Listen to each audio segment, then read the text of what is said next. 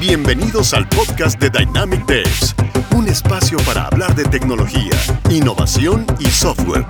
Aprende e inspírate de quienes respiramos y nos dedicamos al desarrollo de software. Únete si eres uno de nosotros. Hola a todos, ¿qué tal? Mi nombre es Rosario Zúñiga, soy CEO de Dynamic Devs y nos encontramos aquí en un nuevo episodio del podcast de Dynamic Devs, ahora en formato de video, un espacio que para los que todos como nosotros somos apasionados por la tecnología y buscamos aprender de las experiencias que hemos tenido pues en, toda la industria en este tiempo que llevamos aquí y bueno, y hacer comunidad juntos, ¿no? El día de hoy nos acompaña una persona que tuve la suerte de conocer en justamente todo este tiempo que llevo en la industria, ya cerca casi de 10 años, podría ser. Eh, hemos visto juntos bastantes cambios eh, en los roles, en, los eh, trabajos que nos ha tocado desempeñar. Y bueno, hoy por hoy se encuentra trabajando como frontend arquitecto líder en Digital FEMSA, eh, trabaja en el día a día en proyectos fintech, así que un gusto entender el día de hoy a José Napa. Bienvenido, José. Gracias, Rosario. Gracias por la invitación.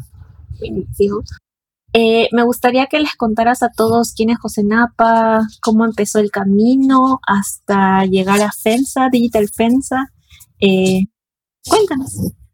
Bueno, como ya mencionaste, soy una persona que tiene poco más de, de 10 años de experiencia el camino ha sido bastante largo, eh, empezando desde desarrollar aplicaciones de escritorio hace bastante tiempo, luego eh, migrar a, lo que es web, empezar desde cero en web, conocer CSS, HTML, JavaScript y algunas tecnologías backend como Python, y poco a poco ir, creciendo en, las compañías donde, donde he podido participar, ¿no? Hasta alcanzar eh, seniority y posterior eso de ahí eh, poder tomar el, rol de, líder técnico, poder desempeñarlo y, llegar hasta, hasta donde estoy ahora, ¿no? Trabajando para una empresa mexicana, Ya no trabajando solamente acá en Perú.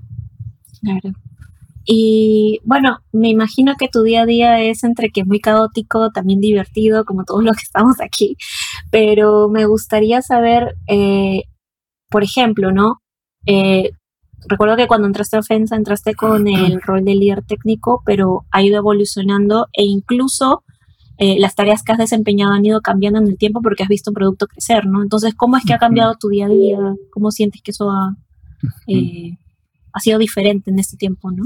Bueno, ha, cambiado bastante. En realidad yo, yo entré a Digital FEMSA como, como desarrollador senior, en realidad. ¿no? Y, con el pasar de los meses, pues eh, me, asignaron el cargo de, líder técnico eh, y, empezó a cambiar mi día a día, ¿no? O sea, no solamente era desarrollar, sino también era participar de, reuniones de negocio, de aterrizar cosas técnicas, de planificar con, con el equipo de desarrollo, eh, guiarlos a ellos para que las, las tareas se, se, culminaran durante el sprint y, poder pues entregar un producto de, de calidad, ¿no? Y, y, pues a la par yo también codeaba un poco, ¿no? Ahí está lo, divertido. Claro, claro. Y, y, claro, cuando, cuando entraste a desarrollar eran una célula, ¿no? ¿Y cómo, cómo ha sido escalar esa célula a... ¿Cuántas células dirías que hay ahora en el proyecto que estás trabajando? Ahora ya somos seis, siete aproximadamente. Cada célula debe tener unas cinco o seis personas por, sí, por, por, este, por equipo. Eh, inicialmente pues éramos poquitas personas, éramos 12, 13 desarrolladores eh, entre frontend, backend, QAs, automations, ¿no? Este, y, y, ahora pues solamente en el área de frontend, que es la que yo me dedico, pues somos 18 personas, incluyendo. Entonces ha sido entre emocionante, caótico, porque pues te empiezas a, o sea, vas escalando y te vas desordenando, pero entre lo mismo que te vas desordenando vas vas poniendo más pautas, más reglas, vas poniéndole eh, definiciones a, cada uno de los roles que, que, va a cumplir cada persona dentro del equipo y vuelves a encontrar un orden, pero luego vuelves a expandirte y te vuelves a desordenar. Entonces es un cambio constante siempre. Claro. Y es un aprendizaje de, de cada vez que cambias de rol, porque ya no eres la misma persona que cambió de rol la vez anterior, ¿no? Ya tienes nuevos aprendizajes y todo va todo va yendo a buen puerto, ¿no? Y entonces, a mí me gustaría que andemos más en, en el rol del líder técnico, ¿no? Porque a veces es un rol que muy bien no se delimita, no, es como que ya, esta es tu célula, tú eres líder técnico de esta célula, ¿no? Y de pronto a veces tienes un PM con el que trabajar o no, pero no se sabe qué se espera de mí, ¿no? Eso es lo que eh, a veces eh, encuentro en, el día a día, ¿no? Y me gustaría saber para ti cuál, digamos, es la meta principal de un líder técnico en, un, en una célula ágil, por ejemplo, ¿no? Claro, eh, creo que como bien el nombre lo dice, el líder técnico tiene que cumplir dos funciones, ¿no? Ser líder, por un lado, que implica pues haber desarrollado ciertas habilidades blandas para poder empatizar con el equipo, para poder saber cómo, cómo manejarlo, cómo guiarlo, cómo resolver los problemas, eh, no solamente técnicos, sino también personales que a veces uno tiene dentro del, del, día a día, ¿no? Y por otro lado tienes la contraparte técnica, que son las habilidades pues que que van a ayudar a no solamente al equipo, sino también al, área de negocio a, poder este, desarrollar un, buen producto, ¿no? Porque el área de negocio conoce su producto, conoce lo que quiere hacer, tiene las definiciones claras, los objetivos OKRs o, o, con lo que se esté trabajando, pero necesita una contraparte técnica que, que les diga cómo, cómo llegar a ese fin, ¿no? Cómo hacer la construcción de eso, cuáles son las mejores prácticas, qué es lo que está actualmente en el mercado en tendencia, hacer benchmark entre los competidores o, o las otras este, aplicaciones ah, similares que hay, otro foco y, y, pues complementarse. En realidad es como un rol complementario al Product Owner. El Product Owner, claro. Ahora me gustaría que tengamos un, un ping-pong de pronto. Así lo pensé, no sé si va a salir así, pero me gustaría saber qué opinas acerca si es algún, algo que debería tener en cuenta el, líder técnico, ¿no? Por ejemplo, una de esas cosas es un one-to-one con el equipo de desarrollo. Eh, siempre, siempre debe haber un one-to-one con el equipo de desarrollo. Este, porque finalmente lo que se busca al final del sprint o al final, bueno, el one-on-one debería entrar donde el líder técnico lo, eh, lo haya asignado, ¿no? Este, se necesita una comunicación bidireccional. El líder técnico tiene que decirle al developer o, a la persona, pues, eh, cómo ha leído en el sprint, cómo es que se está desempeñando en el equipo, las mejoras que tiene que hacer.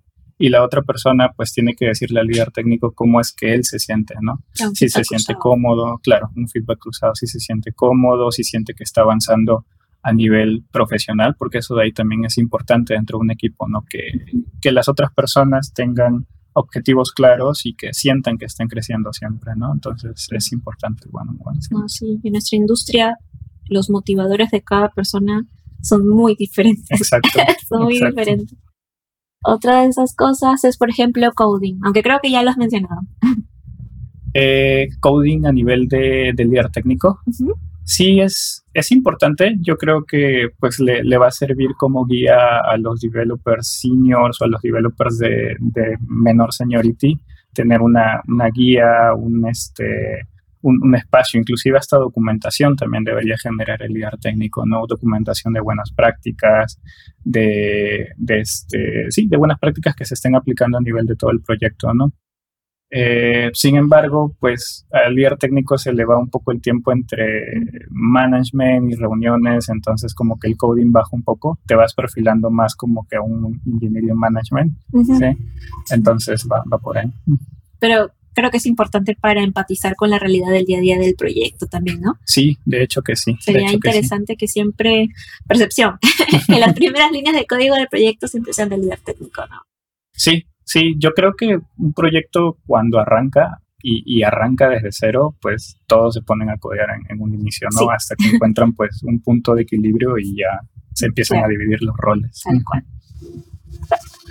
lo siguiente es decidir qué se hace. Eh, decidir qué se hace, sí, es una responsabilidad, eh, es un poder muy grande. porque tú pues eh, ayudas al product owner a definir las, las tareas, ¿no? Ellos vienen con los como un apoyo, más que, más que líder técnico solo decir qué se hace, es más un... Exacto. Te ayudo a ver qué puede salir antes, que no de pronto, ¿no? Claro, que puede salir antes, que sí es más fácil de construir, que nos va a llevar más tiempo, cómo podemos dividir las tareas tal vez basado en la capacidad que tiene el equipo. De repente una tarea es extremadamente grande y pues no le vamos a mentir y le vamos a decir que sí lo vamos a hacer, ¿no? Entonces lo dividimos y empezamos a hacer las asignaciones. Muchas veces nos ha pasado de que las asignaciones han llegado de forma automática, o sea, cada uno de los developers dice, yo tomo esto, yo tomo esto, yo tomo esto, y, eso está bien. En un punto de madurez del equipo eso va a pasar, pero al inicio cuando el equipo no está tan maduro y el líder técnico conoce a sus developers, pues él debería empezar a asignar las tareas, ¿no? Y no es porque no confíe en su equipo, sino que necesita ver el desempeño de cada persona y cómo eso crece, ¿no? Sí, y, eso es importante porque lo que se espera en, en, un marco ágil es que cualquier persona pueda tomar cualquier tarea de frontend. No es que tú te concentras en este bloquecito, tú en este otro, y sí, porque pues alguien se puede enfermar y quién lo releva, ¿no? O, puede pasar algo, quién lo releva. Entonces la idea es siempre cruzar a las, a las personas. A las personas. Eh, lo siguiente es eh, reuniones con stakeholders para armar un plan de entregas. Eh, sí, esa es la, habilidad que a veces cuesta un poco más desarrollar,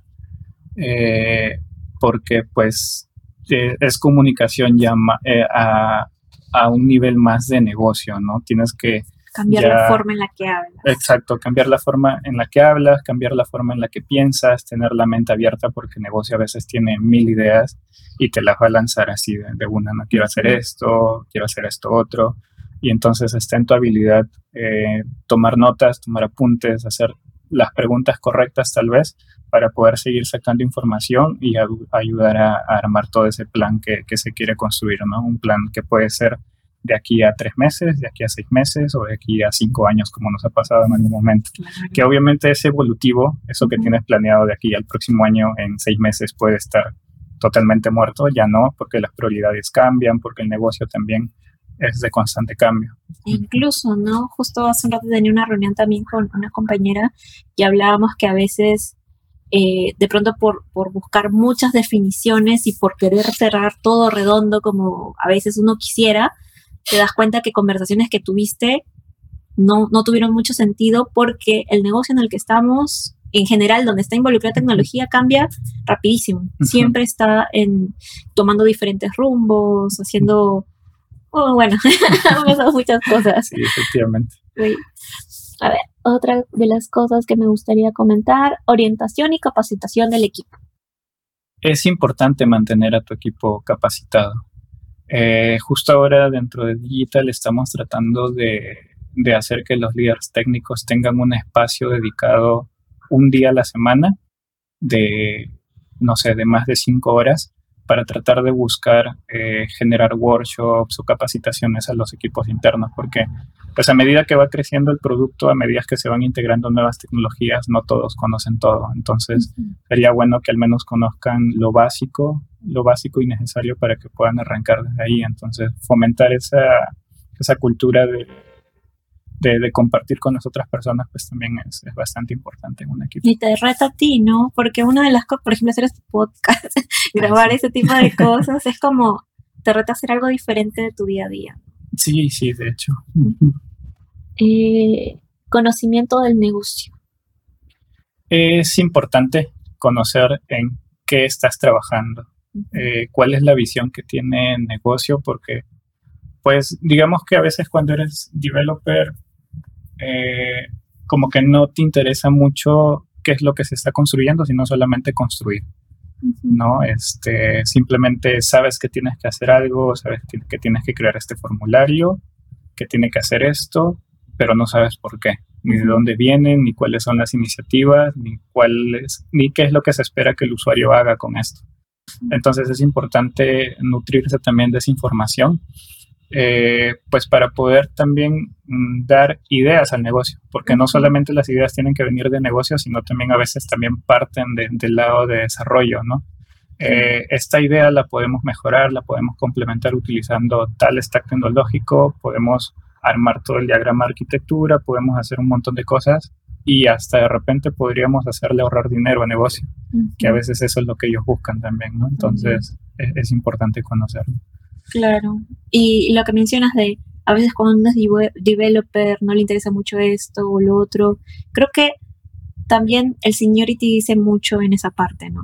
Sí, sí, a medida que vas, que vas avanzando pues en la carrera, eh, te das cuenta de que ya no eres un developer junior que solamente ve así, solamente horizontal, sino que pues ya estás viendo a, nivel global, ¿no? No solamente eh, lo que hace tu negocio, sino también lo que hacen los otros negocios similares, ¿no? Y, y, vas viendo por qué sí lo hicieron, por qué no lo hicieron, por qué fracasaron, por qué sí les fue bien. ¿no? Y vas tomando eso de ahí como, como feedback, ¿no? Y vas saliendo de esa cajita. Eso, eso es lo que te lleva finalmente a, a poder ser líder técnico en realidad, salirte de esa cajita.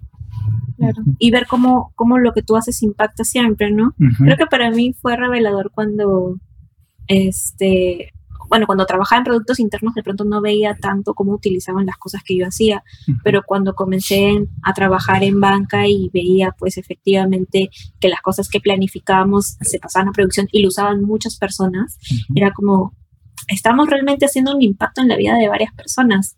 Le estamos generando una incomodidad si es que hay indisponibilidad o de pronto estamos ayudando a que ya no tengan que ir al banco, ¿no? Entonces, ahí también te vas dando cuenta y yo siempre trataba este, con mi equipo de de que vieran esa magnitud, ¿no? Y, y, tomar decisiones basadas en métricas y no solo decisiones basadas en métricas, sino también a modo de, digamos que de motivación para el equipo, ¿no?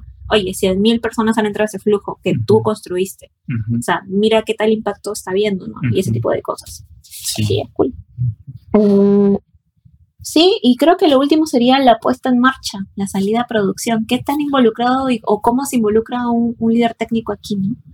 Eh, pues inicialmente cuando el equipo es pequeño, de hecho que vas a estar involucrado al 100%, eh, cae en ti a veces la responsabilidad de, hacer los despliegues. Eh, ya cuando el, producto está masificado, eh, una puesta en producción también conlleva una responsabilidad muy grande porque tienes que documentar lo que estás haciendo ahora a producción, ¿no? Y ya cuando el equipo también crece y empiezan a crearse como que subáreas dentro de la compañía donde tienes que pedir la autorización a otra área para que te pueda hacer, para poder hacer los despliegues, entonces es donde la documentación entra a tallar bastante, ¿no? Porque tienes que explicar cuáles son los cambios que has hecho, que ha hecho tu equipo y en qué punto van a impactar de la aplicación para que ellos tomen la decisión de si tienen que parar la operativa, poner la aplicación en mantenimiento o algo para poder hacer los despliegues, ¿no? Entonces, sí involucra bastante responsabilidad, documentación y, pues estar 100% seguro de lo que has hecho está probado y que no va a impactar a, los clientes, ¿no? Claro que estamos hablando de, de fintech, de despliegues automáticos. Sí. Sí, claro, sí, exacto, despliegues automáticos. No, en banca en general en realidad es bien complicado porque pues no son 100 personas que lo usan, sino son millones de personas y, la idea es no hacerles perder dinero a ellos, ¿no? Ni, que tú pierdas dinero como compañía. Entonces. Sí, totalmente, totalmente. Eh, ya creo que hemos ido completando, eh, digamos, todo este camino, pero ¿cómo dirías tú que, que recolectas conocimiento para ser líder técnico entonces? Eh, creo que vas recolectándolo a partir de, tu propia experiencia y de experiencia con de, otras, de otras personas que han asumido el cargo dentro de la compañía, ¿no? Siempre va a haber alguien por encima tuyo, ¿no? Yo en este caso tengo un Engineering Management, que es la persona, pues, que me guía, ¿no? En, en, este, en todo este proceso, ¿no? Eh, básicamente los líderes técnicos pues vamos a ser su mano derecha de él, entonces las consultas siempre van a pasar por ahí. También la, retroalimentación viene cuando tu equipo falla, o sea, vamos, vámonos a la verdad, ¿no? Ningún equipo trabaja a veces al 100% perfección, ¿no? Siempre va a haber por ahí que algo falló. Eh, empiezas a, asumir tú la responsabilidad de que el equipo falla, eh, ves qué pasó y pues tratas de mejorarlo para la siguiente, ¿no? Para que no te vuelva a, suceder, Entonces, siempre va por ahí el aprendizaje, siempre es continuo en realidad.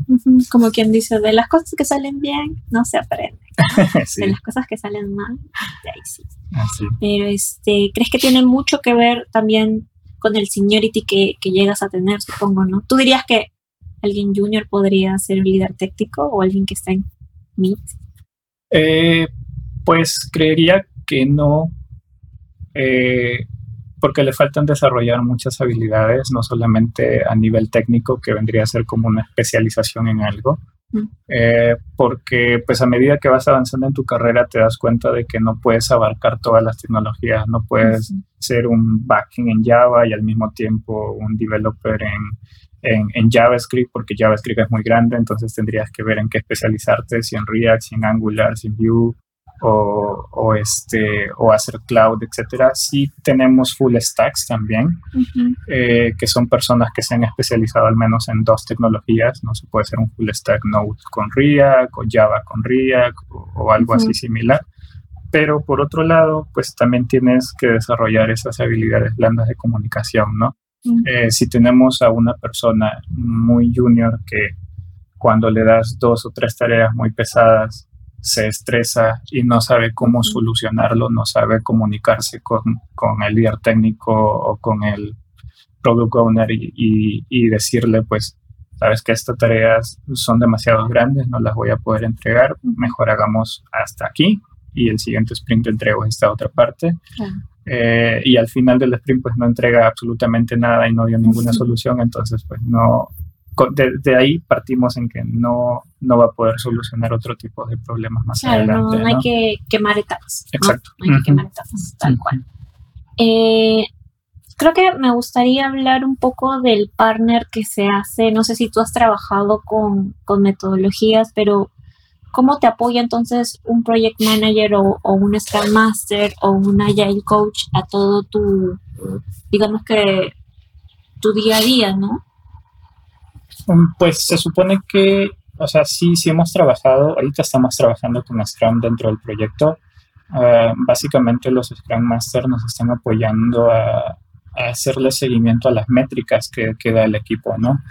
Eh, porque pues cuando el proyecto arranca y no utilizas estas metodologías ágiles, eh, caes en un sesgo de que yo puedo hacer un montón de cosas y al final de repente ese montón de cosas que estás empezando a hacer no las terminas, no las, las vas pateando, vas generando deuda técnica, etcétera como que no sabes cuál es la capacidad real que tiene un equipo, ¿no? En este caso, los Scrum Masters y la Agile Coach nos está apoyando a generar estas métricas sprint tras sprint. Y van tratando de aterrizarle al equipo cuál realmente sí es la capacidad, ¿no? Cuáles son las tareas que más le pesaron, las tareas que más fáciles le hicieron para el siguiente sprint tratar de, de hacer una mejor planificación y encontrar esa madurez de equipo que va a hacer de que todas las tareas que entren todas esas tareas sean culminadas. Idealmente. Idealmente. sí, claramente. Yo no, digamos que a mí me, me, asustan a veces las métricas porque el negocio tiende a pensar que ya son números simplemente, ¿no? Es como que tú me prometiste 20 y me tienes que dar 20. Ya comienza a parecer un billete de cambio, ¿no? Sí. Pero este, realmente las métricas no son para eso, ¿no? Las métricas son para saber hasta cuánto me puedo comprometer, de pronto cómo estoy avanzando, de pronto me estoy dando cuenta de que mi performance está mejorando, pero la única, lo único con lo que me estoy comparando es con, conmigo mismo en el sprint pasado o en el sprint que viene o las predicciones, ¿no? Porque estamos adivinando cómo nos va a ir, ¿no? Claro, no, no solamente le da miedo al, al, este, al área de negocio, sino también al, al, equipo en sí. Los developers también se ponen un poco reacios, ¿sabes? Uy, me están midiendo, me están calificando, me están sacando cuánto sí hago, cuánto no hago. Creo que me están controlando si hago o no hago.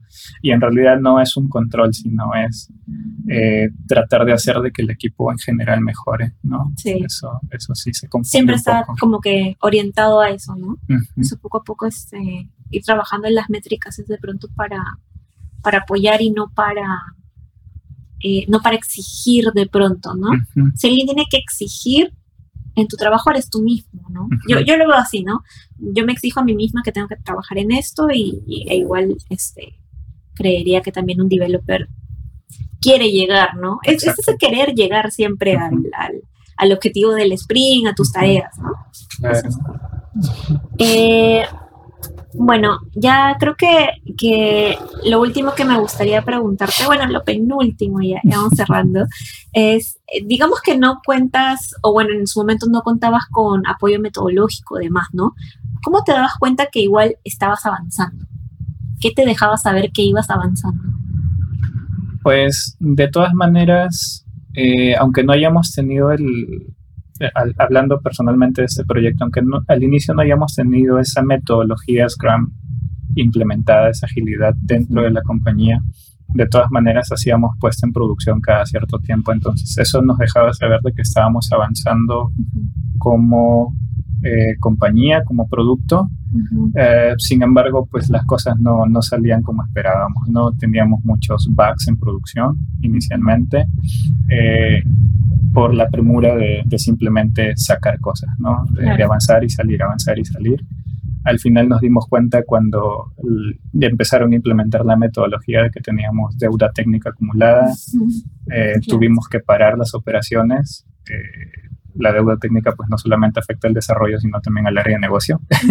Entonces paramos operaciones, corregimos deuda técnica y empezamos a, a implementar sprints de, de tres semanas, luego lo hemos bajado a dos semanas y, y, estar en ese constante. Pues. Dice mucho de la empresa que hayan parado operaciones para que se puedan ordenar. Eso no, no pasa siempre, no es como, mm, yo quiero igual seguir, o sea, tú ya verás cómo te ordenas, pero sí, pero sí dice mucho, es que, están bastante bien encaminados. Sí, así es, y es que tecnología y producto deberían trabajar de la mano, no es, son dos áreas diferentes en realidad, es, es una sola área en realidad. Y que todos estamos apuntando al mismo objetivo, ¿no? Sí, así es. Realmente lo que se espera de una empresa que está trabajando pues bajo el enfoque ágil, ¿no? Y bueno, yo creo que eso ha sido. Gracias. Gracias yo creo que ya, bueno, para, para terminar, ya es costumbre siempre de que nos recomienden algo que les haya gustado mucho, de pronto, no sé, un video, una película, un juego. Eh, pues a ver videos. Eh, suelo ver muchos videos en YouTube. Eh, sigo bastante ahorita a, un amigo con el que he trabajado junto, que es Juan Ortiz. Tiene su canal en, YouTube, pues él, él, es instructor de Udemy, así que sube ciertos cursos en YouTube, sube, ciertos tips también para frontends, entonces por ahí ando enganchado viendo sus videos siempre.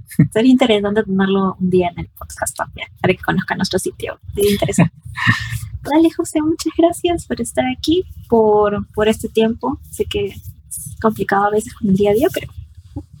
Y bueno, gracias a todos para los que nos escuchan siempre. Eh, recuerden que estamos en, en, Spotify, estamos en YouTube, estamos en LinkedIn como Dynamic Tips, eh, en Instagram. Así que gracias por su tiempo y ya nos estamos viendo en un próximo episodio.